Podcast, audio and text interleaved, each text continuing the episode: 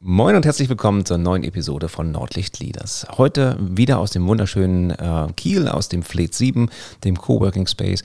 Und äh, mir gegenüber sitzt Lars Christian Engel und äh, wir werden uns ja im Laufe der nächsten 20, 25 Minuten so ein bisschen über das Thema Konzern und Mittelstand, Stadt und Land und auch das Leben in einem Familienunternehmen unterhalten. Ich bin gespannt.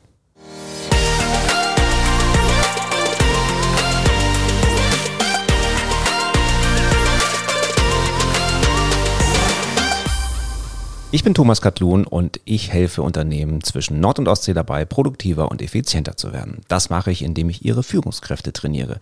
Denn nur gut ausgebildete Führungskräfte bringen eins hervor. Engagierte und motivierte Mitarbeiter. Mir gegenüber sitzt ganz entspannt Lars Christian Engel in einem schicken Stuhl, hat ein bisschen was vom Psychiater, haben wir auch mal festgestellt, sowas in der Art. Vielleicht ist es auch eine Art Gesprächstherapie, das Ganze jetzt. Ähm, Lars Christian Engel ist geschäftsführender Gesellschafter. Erstmal herzlich willkommen. Ja, moin, Thomas. Geschäftsführender Gesellschafter der Jan Unternehmensgruppe. Und äh, was sie genau machen, kann äh, Lars gleich noch ein bisschen was dazu erzählen. Es hat was mit Bürotechnik und IT zu tun und Einrichtung. Sehr schicken Büromöbeln auch. Ich durfte mal in Rendsburg in dem Stammhaus sozusagen mal ein bisschen Probe sitzen und äh, man musste mich äh, gewalt, gewalttätig entfernen, weil das so schön und kuschelig war, das Ganze. Ähm, Lars ist aber kein, kein klassischer Büro, ähm, nein, sagen wir mal so Familienunternehmer, hat noch so ein paar Studien, äh, ein paar Steps irgendwie vorweg gemacht. Er war in der Deutschen Bank zum Beispiel im Geschäftskundenbereich tätig, ähm, Bankbetriebswirt ist er auch ähm, sehr, sehr ehrenamtlich ähm, aktiv, da kommen wir gleich noch drauf. Aber aktuell seit, ich glaube, seit drei Jahren ähm, als geschäftsführender Gesellschafter der Jan Unternehmensgruppe, richtig? Ne? Ja, das hast du schon gut zusammengefasst. Ja, danke. Genau. Ich habe immer so ein bisschen das Thema, dass ich gar nicht weiß, wie man eure Branche nennt. Ist es Bürofachhandel, Bürowirtschaft, Büroartikel? Also Büroartikel sind ja Tacker, Tesafilm und mhm. Co. Ja, ich glaube, es gibt gar nicht die, die ganz fest zuzuordnende äh, Überschrift. Bürowirtschaft trifft es schon sehr, sehr gut. Und ich glaube, unter IT können sich auch viele was vorstellen. Und die Kombination, die macht das. Und da haben wir viel gemeinsam. Auch wir kümmern uns um Kunden zwischen Nord- und Ostsee. Ah, sehr schön. Ja. ja. Wunderbar. Manchmal haben wir sogar die gleichen Kunden. Das ist spannend. Da, das ist doch super. Ja, ja. Gut. Ähm, ich sagte ja eingangs schon, dass, dass, du, dass du jetzt nicht in dem Familienunternehmen, da kommen wir auch gleich nochmal drauf zu, ähm, aufgewachsen bist und äh, dort quasi studiert hast und dann deinen Weg dort gegangen bist, sondern du hast nochmal so, so ein paar Umwege in Anführungszeichen gemacht, auch ein paar Jahre, es waren ja nicht nur wenige Jahre, ähm, ganz was anderes gemacht. Und äh, zwar als, als Bankbetriebswirt, ähm, wenn ich das richtig verstanden habe, um BWL studiert und dann bei der Deutschen Bank ähm, sich um Geschäftskunden gekümmert.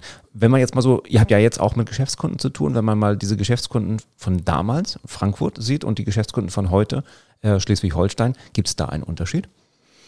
Ähm, da gab es große Unterschiede. Ich würde sagen, die äh, Unterschiede, die, die verringern sich immer mehr. Und äh, viele, ja, viele Trends, die vielleicht schon vor fünf, sechs, sieben Jahren in Metropolregionen bei großen Unternehmen, bei Konzernen Einzug gehalten haben, die halten nach meiner Beobachtung auch immer mehr Einzug im Mittelstand und damit sicherlich auch in Regionen wie zum Beispiel hier in Schleswig-Holstein. Welche Art von Trends könnten das sein? So, also wenn wir jetzt beim klassischen Büro sind, bei der Büroeinrichtung oder?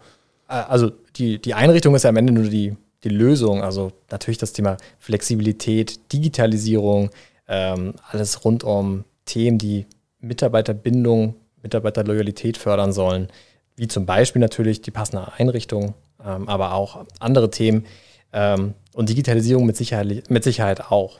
Ähm, ein Beispiel, ganz konkretes, griffiges Beispiel ist, ist, das Thema Ergonomie damit ja am Ende Gesundheitsprävention. Ähm, das ist in, in, Konzernen, in Metropolregionen sicherlich seit 10, 15 Jahren schon ein beherrschendes Thema. Ähm, zu Beginn sicherlich auch sehr stark von der Arbeitnehmervertretung irgendwo befeuert und, und unterstützt.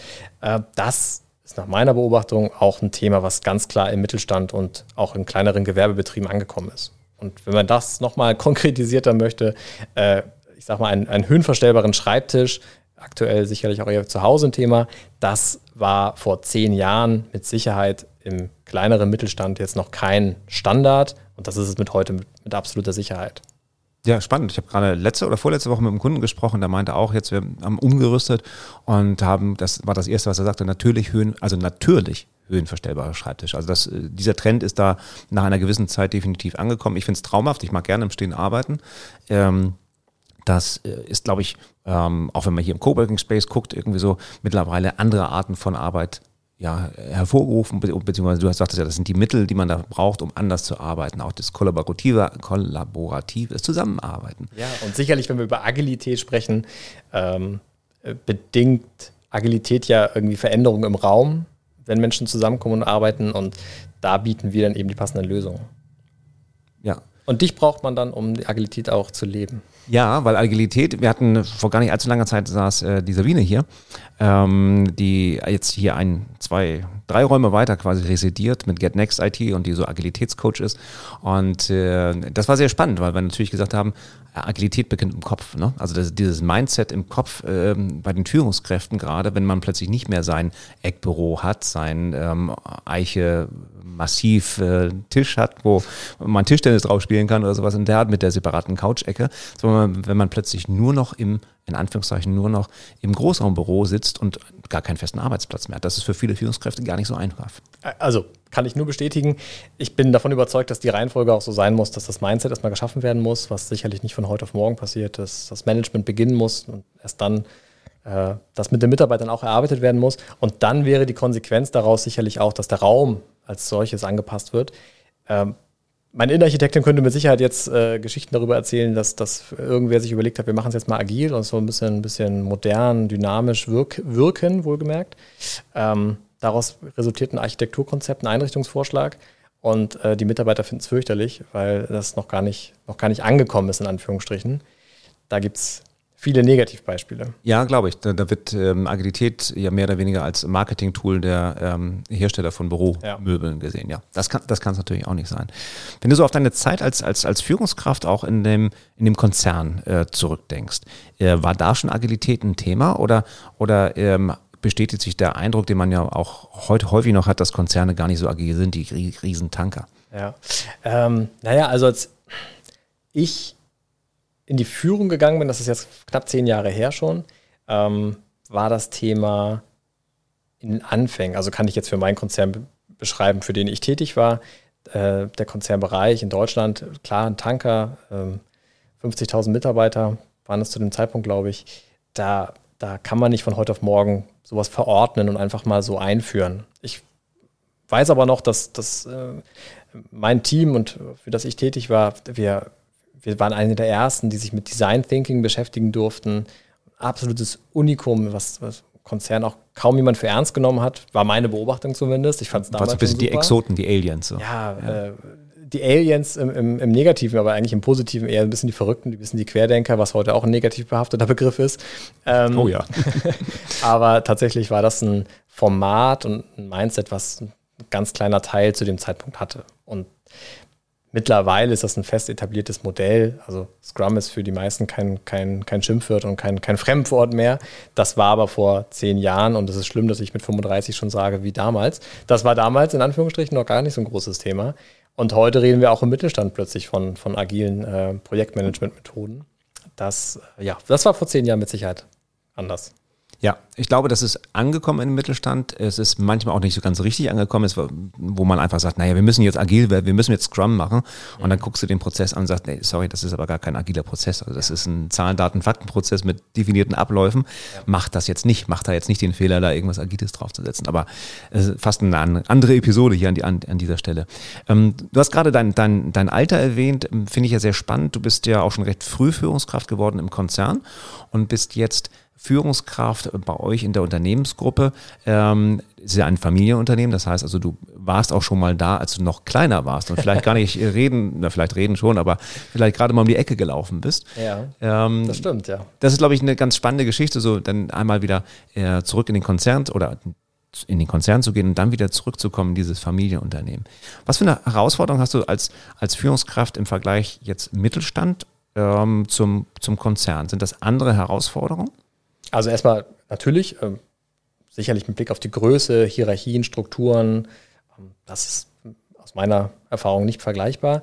Die Besonderheit, die, die, die mir begegnet ist, war natürlich, dass meine, meine Ausbildung zur Führungskraft, das äh, weiß ich sehr zu schätzen im Nachhinein. Also man ist nicht einfach, also gab es mit Sicherheit, aber bei mir war es nicht so. Ähm, man ist darauf vorbereitet worden, man, man, es gab Mentoring-Programme, es gab eine, eine laufende Begleitung, also man wurde ich wurde nicht einfach ins kalte Wasser geworfen, sondern ich habe eine mehrmonatige Ausbildung machen dürfen, um so ein paar, äh, ja, so ein bisschen Handwerkszeug zu lernen, in Anführungsstrichen, äh, mich dafür vertraut zu machen, um dann die erste Führungsaufgabe wahrzunehmen. Die war dann tatsächlich relativ äh, spannend, weil das direkt ähm, äh, Themen wie Führen auf Distanz beinhaltete, also mehrere Standorte, ähm, relativ, für, für, meine Verhältnisse damals eine relativ große Anzahl an Mitarbeitern. Ich glaube, es waren 23 im ersten Schritt, aber an sechs Standorten. Ähm, das war schon herausfordernd, aber eben mit einer ganz großartigen Begleitung. Und das, äh, davon zähle ich heute noch im Alltag. Das war großartig.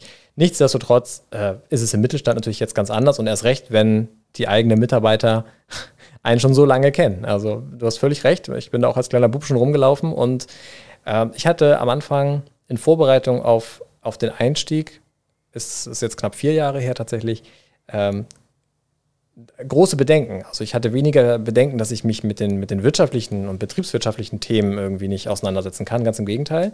Ich hatte eher ein bisschen Sorge, ähm, das hat mich sehr beschäftigt, inwiefern äh, die Akzeptanz da ist. Also können meine, Mitab meine zukünftigen Mitarbeiter mich wirklich ernst nehmen, wenn sie mich als kleiner Junge hier schon durchs Haus haben rennen sehen. So, und das äh, war auch große eine große Diskussion in, Vorbe in Vorbereitung mit äh, meinem Vater zum Beispiel.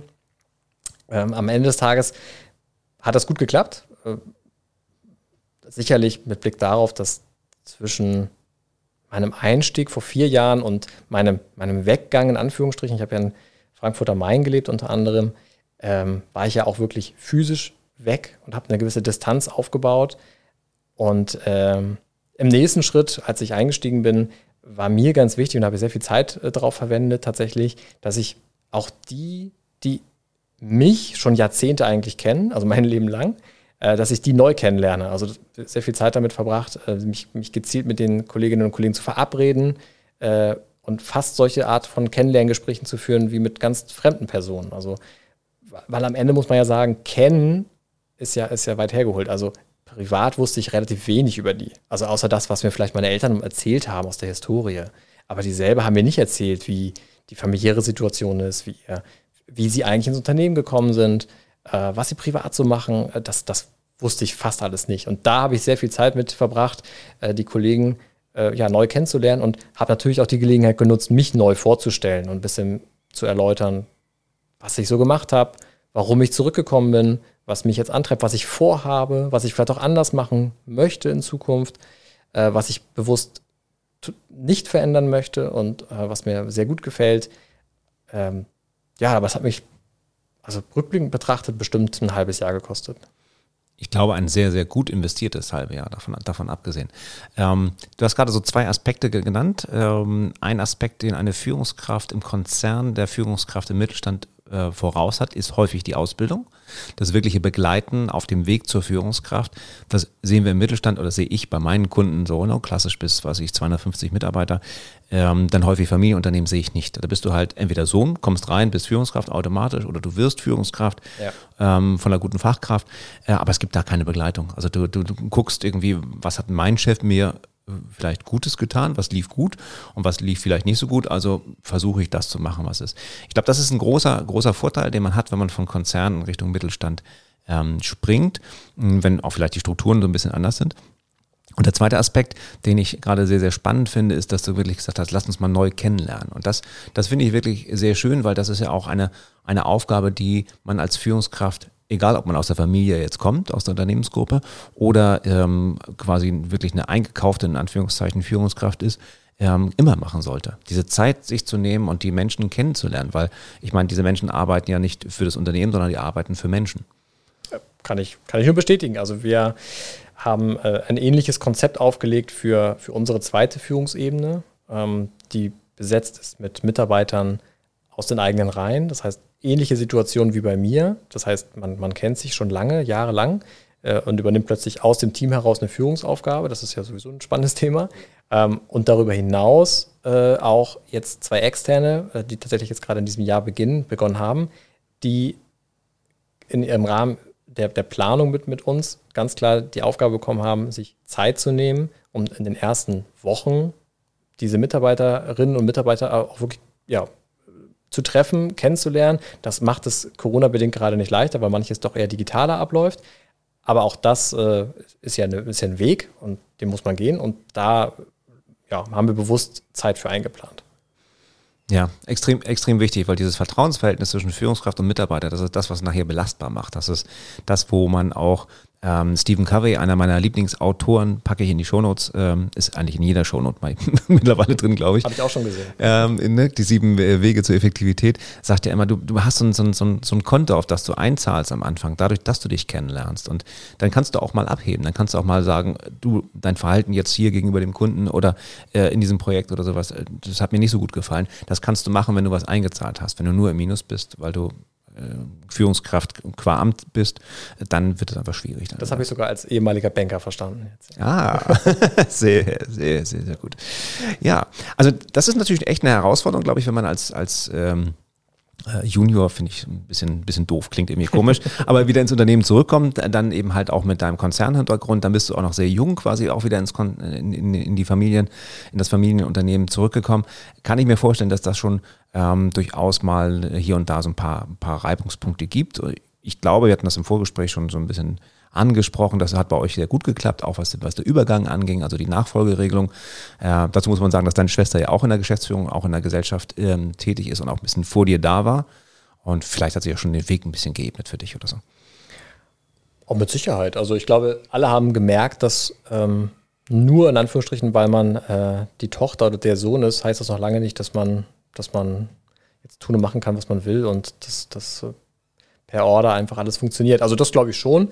Tatsächlich sind wir sehr unterschiedlich und arbeiten auch in ganz unterschiedlichen Bereichen, was uns tatsächlich wieder in der Geschäftsführung aus meiner Sicht sehr gut ergänzt. Ähm, sie ist schon seit zwölf Jahren im Unternehmen, also hat den Weg äh, deutlich früher eingeschlagen. Was uns aber beide äh, ähm, vereint, ist, dass wir beide äh, diesen Weg ganz freiwillig gegangen sind und der war halt überhaupt nicht so geplant. Also mit Sicherheit, und das betont er im Nachhinein auch immer, ist äh, unser Vater sehr stolz, dass wir beide Kinder auch noch das Unternehmen weiterführen. Ähm, das war aber mitnichten so geplant. Und auch, auch daraus äh, abzulesen, dass, dass wir beide äh, anderen, andere Wege gegangen sind und erst äh, nach, nach einer, gewissen, einer gewissen Zeit, nach ein paar Jahren, erst in das Familienunternehmen eingestiegen sind. Du hattest ja auch im Vorgespräch gesagt, ihr habt euch ja sehr erweitert in den letzten Jahren. Ihr habt ähm, mit oder arbeitet jetzt mit Firmen zusammen, beziehungsweise habt dort quasi die Nachfolge angetreten von unterschiedlichen äh, Unternehmen, auch in unterschiedlichen Standorten in Schleswig-Holstein. Ähm, das ist ja ein Thema, was ich generell merke. Das Thema Nachfolge ist nicht ganz so einfach. Ähm, vielleicht hat man Glück, so wie dein Vater oder, oder ähm, deine Eltern, dass sowohl beide, also sowohl du als auch deine Schwester dann einsteigen wollen. Ähm, häufig ist es genau das Gegenteil. Haben die einfach gar keine Lust, weil sie das äh, jahrelang am Frühstückstisch gehört haben, dann deswegen wollen sie das Ganze nicht mehr.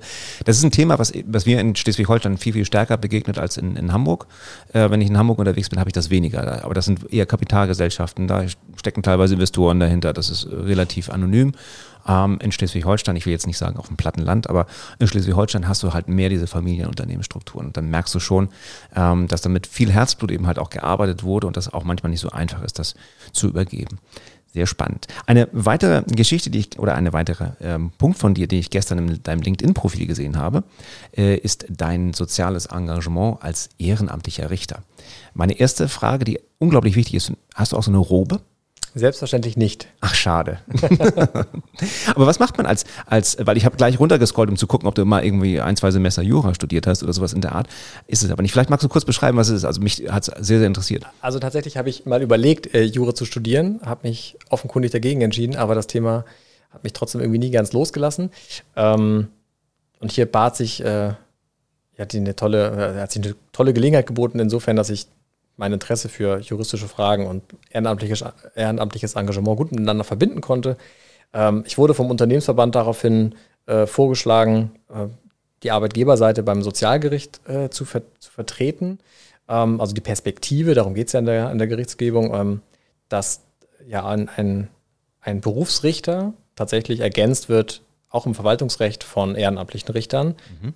Idealerweise, das gibt auch ein paar Besonderheiten, ähm, idealerweise ein bisschen die Arbeitnehmerseite und äh, auch die Arbeitgeberseite. So. Und das, obwohl wir jetzt kein Arbeitsrecht machen. Also es geht schon um sozialrechtliche Fragen, alles rund um äh, Sozialversicherungsrecht, äh, Krankenkassen. Äh, Themen, ähm, auch Streitigkeiten zwischen Krankenkassen und, und, Krankenhäusern zum Beispiel, aber auch wo wirklich sozialversicherungspflichtige äh, Mitbürger äh, versuchen gegen Entscheidungen von Krankenkassen vorzugehen. Und das äh, macht viel Spaß, äh, weil es sehr, sehr vielfältig ist und man ganz, ganz, ganz unterschiedliche Themen dort erlebt und se sein, seine Erfahrung einbringen kann und vor allem äh, auch sicherstellen kann mit dieser, mit dieser, ja, mit dieser Kammerzuordnung im, im Gericht, dass äh, auch Laien ähm, verstehen, wie ein, ein Richterspruch zu interpretieren ist und wie der entsteht. So möchte ich es jetzt mal ausdrücken. Mhm, das, das finde ich sehr spannend, weil also ich würde mich jetzt nicht zutrauen, unsere Große studiert Jura und ähm, also ein bisschen was kriege ich noch hin, ne? Arbeitsrecht und Gesellschaftsrecht und sowas hat man auch mal alles gemacht. Ähm, das geht dann auch und Kaufvertrag und so weiter und Willenserklärung. Aber im Großen und Ganzen ähm, stelle ich mir das wahnsinnig schwierig vor bei, bei dem Thema so Sozialgerichtbarkeit. Also jemand klagt gegen ähm, den, ähm, seine Sozialpflichtigkeit im ja. seinem Gewerbe oder wie auch immer, ja. ohne so viel Know-how da irgendwie einzusteigen? Oder gibt es da den Support von dem hauptamtlichen Richter? Ja, natürlich, so? natürlich. Also ähm, da gibt es einen großartigen Support und der ist auch notwendig. Ähm, aber am Ende geht es genau darum, in, in, kleinen Vorabgesprächen oder auch in Beratungen im Nachgang nach der Verhandlung, ähm, ist, der, ist der Berufsrichter oder Richterin natürlich, äh, ist angehalten, uns als ehrenamtliche Richter voll ins Bild zu setzen, was die Hintergründe sind. Und es, und sicherzustellen, dass wir es verstanden haben und dass wir es im Zweifel auch wiedergeben können.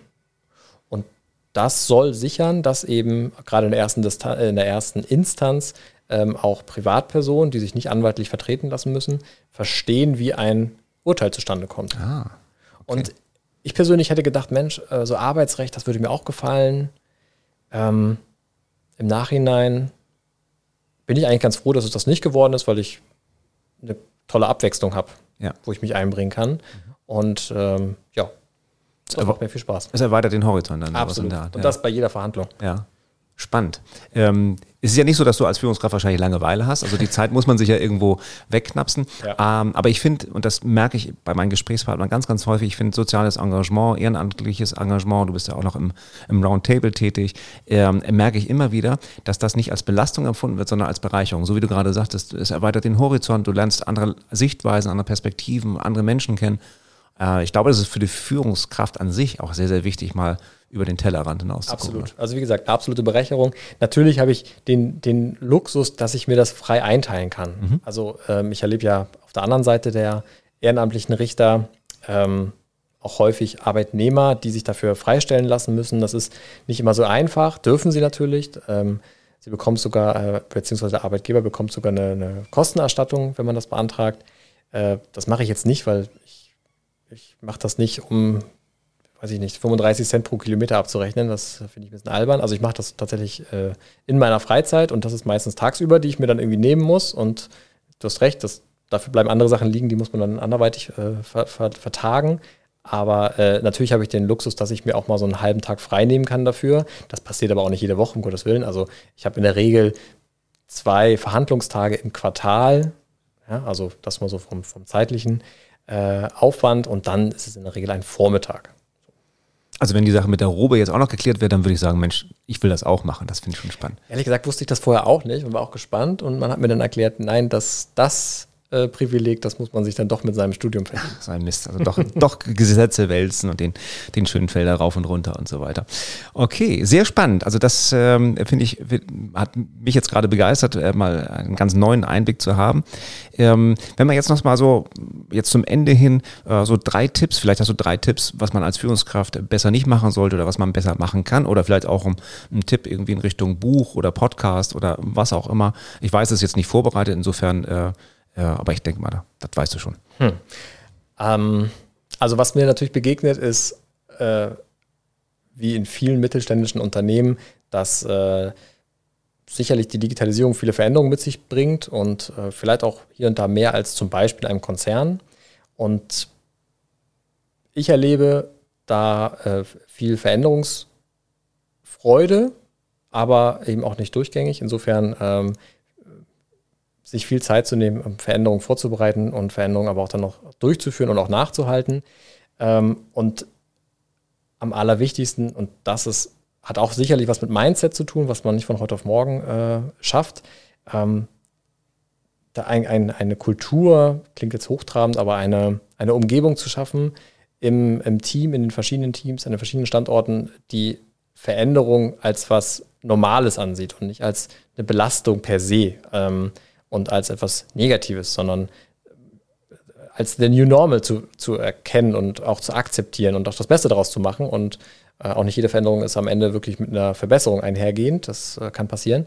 Ähm, ja, das halte ich für eine lohnenswerte Investition, dieses Ziel nicht aus den Augen zu verlieren. Ja, Thema Veränderung ähm, ist eins unserer Themen auch im, im, im Führungskräftetraining, weil wir uns, äh, weil wir alle Veränderungen wollen, aber wenn wir bei uns anfangen sollen, ist immer so ein bisschen, bisschen schwieriger das Ganze.